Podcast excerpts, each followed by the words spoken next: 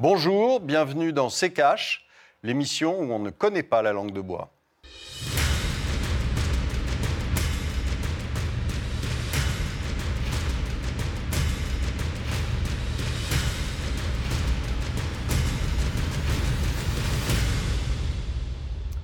Bonjour, aujourd'hui nous allons faire un exercice difficile qui est de vous parler de quelque chose qui n'a pas eu lieu, l'allocution de M. Macron, et de son bilan qui n'a pas eu lieu non plus, et donc euh, euh, exercice compliqué. Mais on va essayer de s'y tenir. Bonjour Thomas. Bonjour Olivier, bonjour à tous, bienvenue dans ce nouveau numéro de C'est Alors vous aurez remarqué, Estelle n'est pas là cette semaine, mais promis, elle revient euh, bientôt. Alors, Emmanuel Macron devait prendre la parole pour annoncer euh, ses conclusions du grand débat, mais face à l'actualité, ce discours a été reporté, tu l'as dit Olivier. Plusieurs médias ont quand même livré le contenu de ce que le président avait prévu d'annoncer, des informations qui n'ont pas été confirmées ou infirmées par l'Élysée, c'est important. Alors sauf changement de dernière minute, ça devrait donc être dans les grandes lignes les annonces de l'exécutif pour répondre notamment à la crise des Gilets jaunes. On va les passer en revue pendant la première partie de cette émission avec toi, Olivier. Tu nous diras ce que tu penses de ces pistes et si tu crois qu'elles peuvent mettre un terme à la crise que traverse le pays. Et puis, dans la deuxième partie de l'émission, on prendra un peu de recul pour tenter de dresser un bilan de la politique économique d'Emmanuel Macron après presque deux ans à l'Élysée. Alors, parmi les annonces qui devaient être faites par le président, il y a donc la pérennisation de la prime de 1000 euros défiscalisée et sans cotisation sociale. Bonne ou mauvaise idée? Alors déjà une remarque, c'est euh, sur le procédé. Le procédé de faire fuiter euh, euh, un discours qu'il n'a pas visiblement le courage de tenir, c'est un peu effrayant. maintenant sur, le, sur ce qu'il y a dedans, je vous ai dit tout à l'heure, c'est le, vide complet. Alors parler du vide, c'est un, peu, un peu difficile. Là, cette mesure n'engage que lui. Va demander à des entreprises euh, de reverser une, prime. Euh, je ne suis pas bien certain que euh, ce soit suffisant pour, un, arrêter les gilets jaunes, et deux, pour réellement savoir ce qui est versé par les entreprises. Vous avez quelques entreprises qui ont, ont, joué le jeu, ils l'ont joué une fois, euh, je ne suis pas sûr qu'il le joue plusieurs fois, donc euh, euh, ça n'engage finalement que ceux qui y croient, comme toutes les promesses politiques. Alors parmi les autres axes retenus, il y a également une volonté, semble-t-il, de répondre aux ménages modestes et aux classes moyennes avec ces deux mesures, baisse d'impôts pour les classes moyennes, donc, alors sans préciser de combien, on en parlera dans, dans quelques instants, et la réindexation sur le niveau de l'inflation des retraites inférieures à 2000 euros par mois. C'est une mesure celle-là qui était souvent mise en avant par les Gilets jaunes. Alors, à partir de 2020, hein, euh, on, se, on, se, ménage un petit, euh, un petit temps. Euh, là aussi, si vous voulez, des baisses d'impôts, c'est pas chiffré, on peut vous raconter ce qu'on veut. Les impôts, ils baisseront pas, pour la bonne et simple raison que la dette, elle augmente. Donc, et que ce ne sont que des impôts différés. On a fait euh, récemment, la semaine dernière, un sujet sur les, sur les impôts. Euh, il va baisser un impôt, il va augmenter une taxe, hein, et, euh, et, donc au, final, il vous reprendra d'une main ce qu'il vous a donné de l'autre. Donc pas grand, pas grand intérêt non plus. Et, le, fait de revaloriser quelques petites, quelques petites retraites, hein, donc les retraites de moins de 2000 euros, ça veut dire quoi? C'est-à-dire que euh, on sait que le système de, retraite ne tient déjà pas. Donc, euh, euh, expliquez-moi quel est le, but du jeu, sinon électoraliste, hein, sinon d'essayer de calmer ponctuellement et de gagner du temps. Mais de toute façon, il sera bien obligé de, repartir en arrière à un moment ou à un autre. Le système ne tient pas parce que des raisons démographiques, des raisons de croissance, etc., des raisons de, de taux de chômage. Donc euh, euh, tout ça, c'est de la com. Alors pour financer euh, notamment cette baisse d'impôts, on pourrait penser à une suppression des niches fiscales. C'est ce qui a été, semble-t-il, avancé. Encore une fois, là, bonne idée? Suppression des niches fiscales, ça dépend, ça dépend quoi Ça dépend. Puis quand vous supprimez une niche fiscale, automatiquement, vous allez augmenter les impôts, vous n'allez pas les baisser. vous allez augmenter les impôts. Ça va tomber sur qui? Est-ce que ça va tomber sur réellement des niches qui sont destinées à des très très très grosses fortunes ou est-ce que ça va tomber encore sur la classe moyenne? Et une autre promesse qui a retenu notre attention, celle de ne plus fermer aucune école et aucun hôpital d'ici la fin du quinquennat. Est-ce que c'est réalisable? J'espère mais euh, euh, j'y crois pas trop non plus. Il faut, bien se, faire une, aussi euh, se rendre compte de quelque chose. Là, on va, dans les mois qui viennent, on va entrer en récession en France. On y est déjà en Allemagne, on y est déjà en Italie, on est en récession ou en très fort ralentissement en Chine, on est en ralentissement et très fort et probablement déjà en récession aux États-Unis.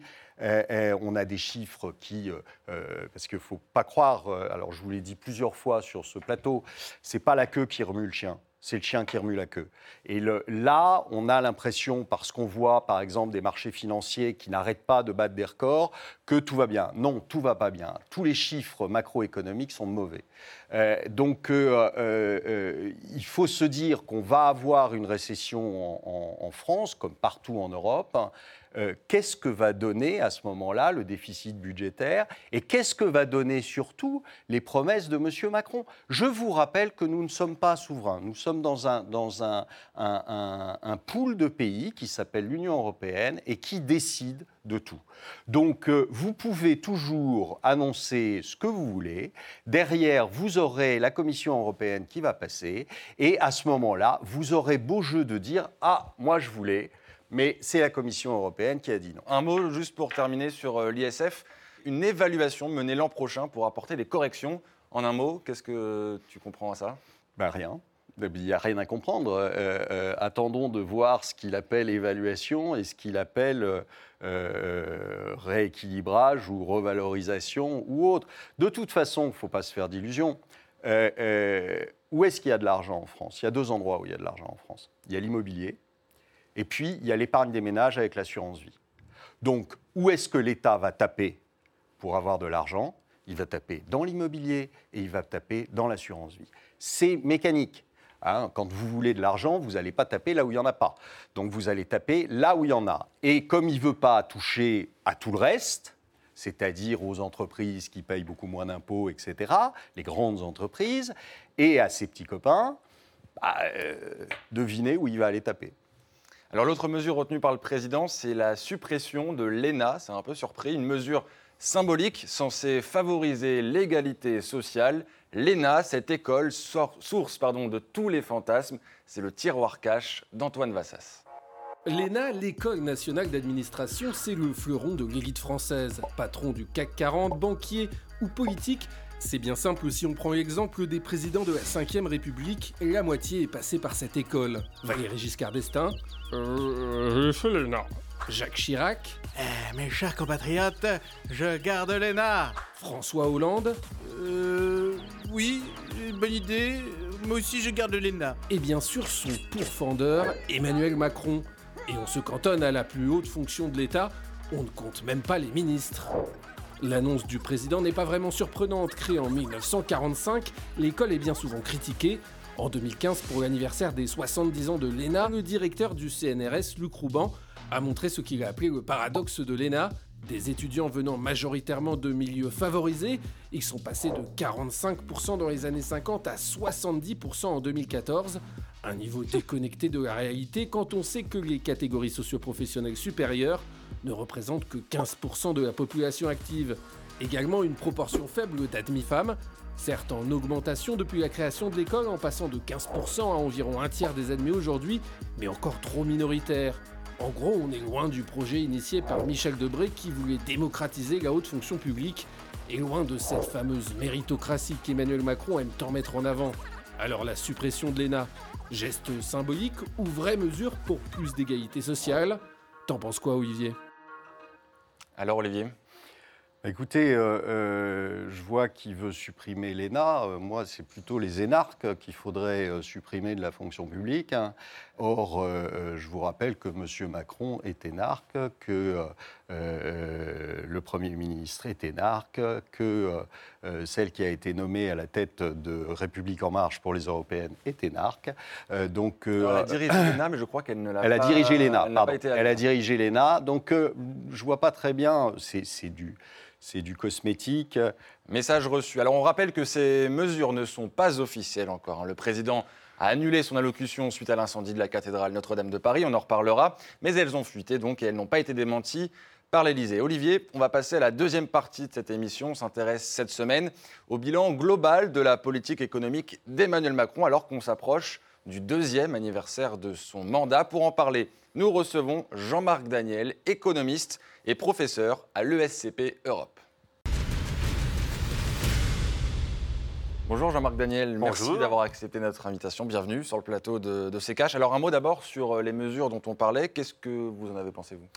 Je vais rebondir sur ce que vient de dire Olivier. Je ferai deux remarques par rapport à ce qu'il a dit. La première, je confirme que quand on baisse des impôts en augmentant la dette, en fait, on diffère les impôts en question.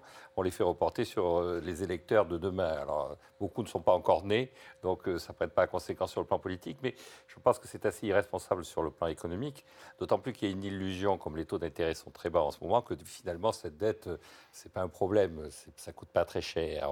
Ça ne peut pas durer éternellement. Donc, il y a un peu une fuite en avant qui est dans l'urgence politique. Je comprends que Emmanuel Macron se sente dans une situation un peu d'urgence et, voire de panique, mais il y a quand même un moment où il faudra mettre le haut là. Quand il est arrivé aux affaires, le déficit budgétaire de l'État, strictement, à strictement parler, était de 60 milliards d'euros. On va dépasser les 100, 110 milliards d'euros cette année. Donc, des, des enjeux qu'il avait mis en avant, qui était le redressement des finances publiques, clairement a été abandonné, n'est plus au rendez-vous. Sur l'ENA, moi, ce qui me frappe, c'est effectivement le côté obsessionnel sur l'ENA. C'est 80 personnes par an, l'ENA. Une génération, c'est 780 000 personnes. Je pense que l'enjeu, c'est plus les décrocheurs, les gens qui ont du mal à s'insérer dans la société parce qu'ils n'ont pas les bons diplômes. C'est plus le fait qu'on ne trouve pas sur le marché du travail des gens à la hauteur des engagements des entreprises, des enjeux des entreprises, et qu'il y a autant de chômeurs parmi les, jeunes que les 80 personnes qui font l'ENA. Et donc, euh, il y a une sorte de démagogie derrière tout ça, et il ne faut pas se faire d'illusions. Hein. Euh, moi, je fréquente les gens du Trésor britannique. Ils sortent tous du Trinity College à Cambridge. Euh, quand je vais à des colloques d'économistes, quand il y a un Allemand, il arrive de l'université de Mannheim. Quand je croise un Japonais qui est haut responsable dans l'appareil d'État japonais, il a fait la section économie de l'université de Tokyo. Alors on peut appeler ça l'ENA ou l'école de formation des hauts cadres ou la section 28 de la faculté de la Sorbonne et tout ça. Il y aura toujours un moment à un endroit où on sélectionnera l'élite. La question est de savoir c'est est-ce qu'elle rend les services qu'on lui demande? Alors là, on peut s'interroger. Je pense qu'effectivement, l'osmose qu'il y a entre la classe politique et la haute fonction publique n'est pas très saine. Et donc, pour conclure sur ce thème, je pense que la vraie bonne mesure, ce serait de faire comme au Royaume-Uni. Dès qu'un fonctionnaire entre en politique, il démissionne de la fonction publique. C'est-à-dire qu'il y a un véritable enjeu qui est le, statut protecteur de la fonction publique, soit on le supprime, soit on le supprime pour ceux qui rentrent dans la politique et qui jouent un double rôle. Alors avant de lancer le débat sur euh, le bilan, l'analyse que vous avez de la politique économique menée par le président, quelques chiffres d'abord. Le chômage était à la fin de l'année 2018 à 8,8% contre 9,6% au début de l'année 2017. Olivier, c'est ce qu'on appelle un bon résultat, non? Non, ce qui s'appelle du maquillage de chiffres. C'est-à-dire qu'en gros, si vous voulez, c'est toujours la même chose, mais ça dure depuis des années. Hein. Ce n'est pas euh, simplement sous euh, M. Macron. Euh, c'est que vous avez toute une partie du, chômage qui, en fait, ne rentre plus dans les statistiques. C'est-à-dire les gens qui sont complètement découragés ou les gens qui euh, passe de, quelque chose à temps plein à quelque chose à temps partiel. On précarise, euh, si vous voulez, l'emploi, le, le, travail. Euh, ça, vous l'avez vécu aux États-Unis sur les dix dernières années. On est en train de le vivre aussi en France.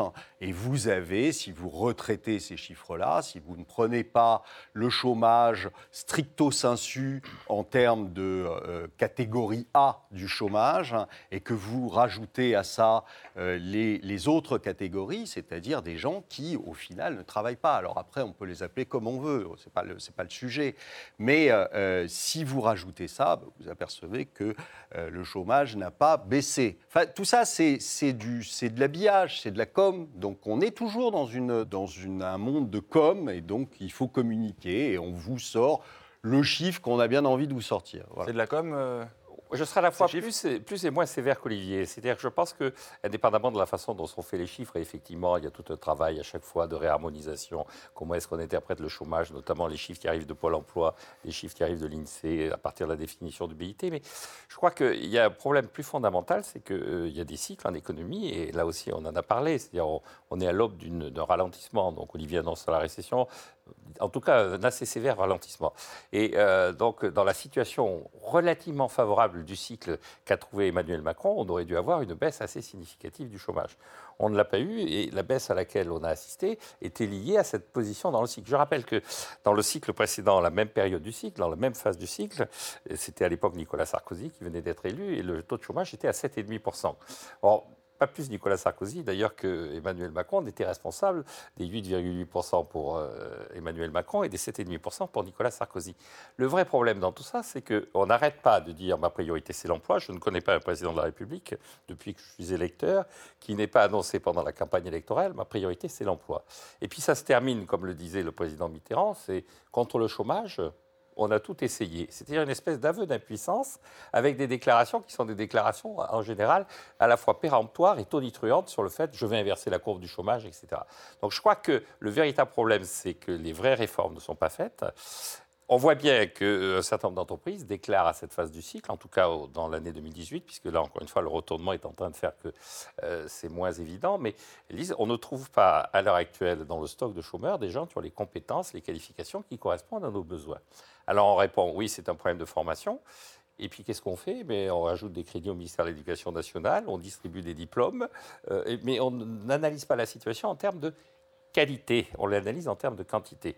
Et euh, je crois que le, c'est Paul Romer qui a eu le prix Nobel d'économie l'année dernière et qui disait qu'en fait, il fallait passer d'une analyse en, en, skill, en anglais, c'est-à-dire en savoir-faire, en analyse en education, c'est-à-dire en savoir-être, c'est-à-dire redéfinir, remettre en place une vision, un rapport au travail où on ait envie de travailler et où en plus le système vous donne les moyens d'exprimer cette envie, vous donne une vraie formation et pas uniquement des heures de cours, des heures de formation professionnelle et ça. Or toutes ces réformes ne sont jamais faites. Ce qu'il y a de déroutant, puisqu'on parle du bilan d'Emmanuel Macron, c'est qu'il y avait un diagnostic assez clair au départ. Il avait dit ça, il avait dit je vais réformer la formation professionnelle. Et puis alors justement, sur les, marqueurs économiques euh, qui sont en ce moment, on a parlé du chômage, maintenant passons à la croissance. 1,4% prévu pour 2019, euh, ça c'est selon la Banque de France, le gouvernement reprend à peu près ces chiffres. Et l'an dernier, elle était de 1,6%. Est-ce que ça veut dire qu'il y a quelque chose qui, fonctionne moins bien? Et Oui, c'est le cycle. C'est-à-dire qu'encore une fois, et, puis en 2020, et là encore une fois, je rejoins ce qu'a dit Olivier, euh, on aura 0,2, 0,3 en fait. On, retrouvera au moins la, croissance qui est la croissance euh, de cette phase-là du cycle. Le véritable problème, c'est cette croissance de long terme, ce que les économistes appellent la croissance potentielle. Et là, là aussi, le gouvernement en a conscience. Je rappelle que la loi qui vient d'être adoptée au Parlement, qui s'appelle la loi Pacte, est supposée améliorer cette croissance potentielle, donner une croissance de long terme plus élevée. Bon. Alors, euh, évidemment, il y a 220 articles. Je pense que personne n'a lu les 220 articles, pas même les parlementaires qui ont voté. Vous avez là-dedans donc la privatisation d'aéroports de Paris qui a été d'abcès de fixation, mais vous avez la réduction des soldes de 6 semaines à 4 semaines dont je ne suis pas sûr que c'est un impact très très significatif sur la croissance. Et puis, vous avez la redéfinition du rôle social de l'entreprise. Là aussi, c'est plus de la démagogie et du politiquement correct. Pourquoi? Parce qu'il y a une sorte de, là aussi, de sentiment d'impuissance qui consiste à ne pas voir que la croissance, c'est les entreprises.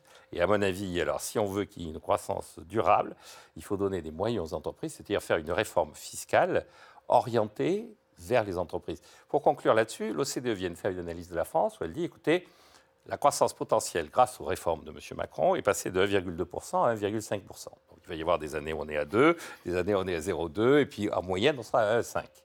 Mais ils disent aussi les entreprises continuent à payer trop d'impôts, non seulement en quantité, mais en nombre. Les entreprises paient entre 230 et 240 impôts sous forme de prélèvement. On est dans une espèce de. Donc, à mon avis, la vraie réforme, ce serait de dire ces 230 impôts, on les balance et on fait un impôt clair, net et précis sur les entreprises. Olivier, sur la croissance, tu partages l'analyse euh, de Jean-Marc Daniel? Alors, ça, on sait qu'il y a quelque chose qui est euh, sur euh, quasi inéluctable sur, sur le, long terme. En gros, on a perdu 1% de croissance tous les 10 ans depuis 1950, euh, 1960. où on est parti de quelque chose autour de 5,5, 6, et puis bah, maintenant vous enlevez quelques dizaines d'années et vous vous apercevez que la croissance potentielle, en gros, elle était entre 0 et 1. Elle est entre 0 et 1 pour des raisons démographiques, elle est entre 0 et 1 pour un, tas de raisons de, de, de d'arrêt finalement de, euh, du, progrès technique euh, euh, réel, c'est-à-dire le, progrès technique qui a lancé tout, c'est le moteur à explosion, c'est l'électricité, c'est etc. Et donc là, ça nous a amené de la croissance. Aujourd'hui, la croissance, on peine à en avoir. On ne croit pas à la loi Pacte. mais non, mais, mais je ne crois pas à ça parce que aujourd'hui, tout ce qu'on peut faire, finalement, tout ce qu'ils peuvent faire, c'est euh, ne pas influencer négativement la croissance, mais en aucun cas la relancer. Donc, euh, et pour l'instant, ils ont plutôt tendance à, peser négativement, puisque plus vous faites de dettes, comme on l'a dit tout à l'heure, plus vous payez d'impôts au final, et plus vous pesez sur la croissance. On le voit bien, enfin, on, on l'a vu pendant, pendant des années. Il y a quand même euh, ça, quelque chose qui m'étonne, euh, c'est qu'on a un laboratoire formidable qui s'appelle le Japon. Hein. Depuis des années, ce pays vieillit, exactement comme nous sommes en train de, le faire. Hein. Ce pays vieillit, ce pays a beau euh, faire des quantitative easing, c'est-à-dire faire tourner la planche à billets comme aucun pays ne l'a fait dans le monde, de s'endetter comme aucun pays ne l'a fait dans le monde, de faire des relances budgétaires comme aucun pays ne l'a fait dans le monde ils, ont un déficit budgétaire de 7 à 10% par an. Euh, on est loin des trois. Hein. Justement, Et, et, cette, cette, cette, euh, ce pays n'arrive pas à retrouver même son PIB de 95. Alors, on est encore en dessous, donc il n'y a pas de croissance. Le déficit, justement, on en est à 3,1% du PIB aujourd'hui contre 2,5% en 2018. Et quant à la dette, c'est important de le dire, 98,4% du PIB. Emmanuel Macron avait promis de baisser ce nombre de 5 points. Hmm, beaucoup plus. Le, problème, c'est que, bah non, déjà, vous ne pouvez le pas si vous faites un déficit budgétaire tous les, tous les ans.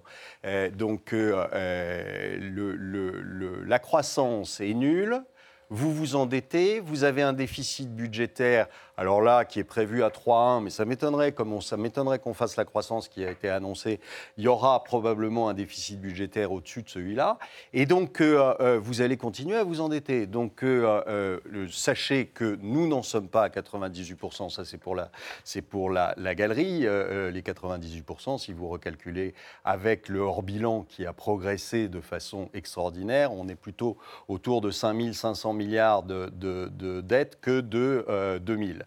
Donc, euh, oui, d'accord avec ça? Oui, alors, non, non, mais alors, euh, je rejoins à la fois ce qu'il dit et ce que vient de dire Olivier, et je m'inscris en faux. C'est-à-dire, effectivement, quand on regarde les comptes de l'État, si on analyse l'État comme une entreprise, effectivement. Notamment, il y a des droits à retraite, il y a des hors-bilans. Avec un vieillissement de la population de fonctionnaires, effectivement, ce hors-bilan a tendance à s'alourdir. Il faudra le payer. Il faudra le payer. il faudra le payer. Maintenant, si on fait des comparaisons internationales, si on, regarde comment est.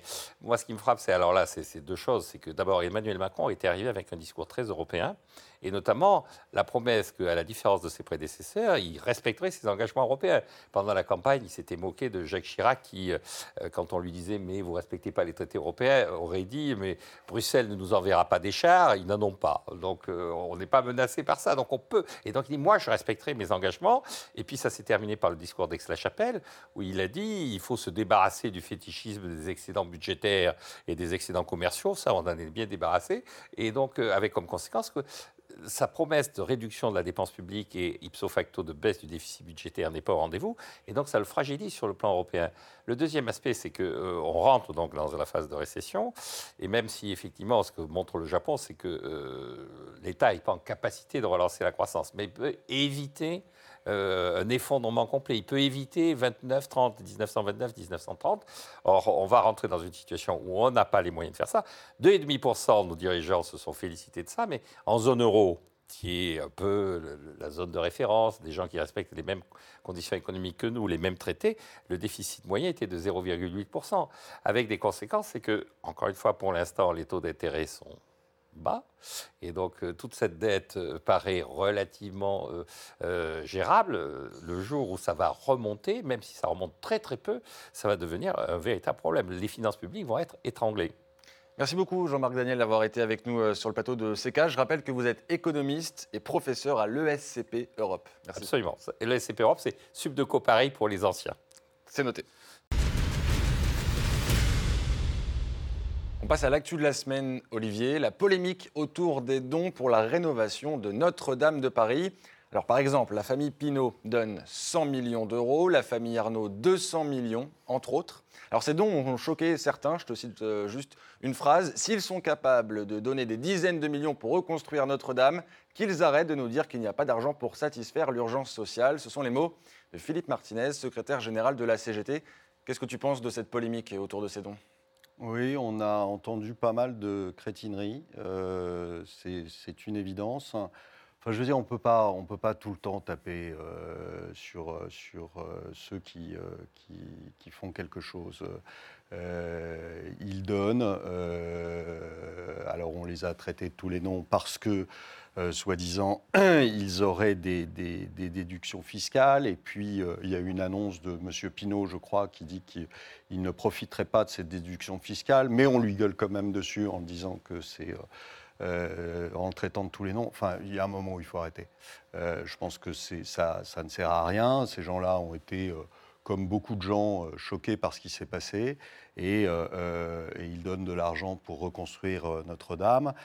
J'ai bien dit pour reconstruire Notre-Dame et pas les délires de M. Édouard Philippe qui veut sans doute créer un centre commercial dans, à la place de la, de la nef de, de Notre-Dame. Il, il, a appelé à un concours. Il a appelé à un euh, concours. C'est pas un concours qu'il faut, c'est juste refaire à l'identique ce qui a, ce qui a été euh, détruit, c'est tout. C'est un monument historique. Enfin, il n'y a pas à avoir de débat. Qu'est-ce qu'on va nous mettre? On va nous mettre un gros cœur au milieu. Enfin, je, veux dire, il faut, faut, arrêter d'être ridicule. Euh, euh, le, message est passé en tout cas, et euh, c'est la fin de cette émission. Merci de l'avoir suivi, merci Olivier. Je rappelle que vous pouvez voir ou revoir notre émission consacrée au bilan de Macron et aux annonces non annoncées sur RT France et rtfrance.tv. Vous pouvez aussi réagir à cette émission avec le hashtag RTCash. Olivier, un dernier mot? Je vous remercie de nous avoir accompagnés pour cet exercice extrêmement difficile de vous décrire le vide.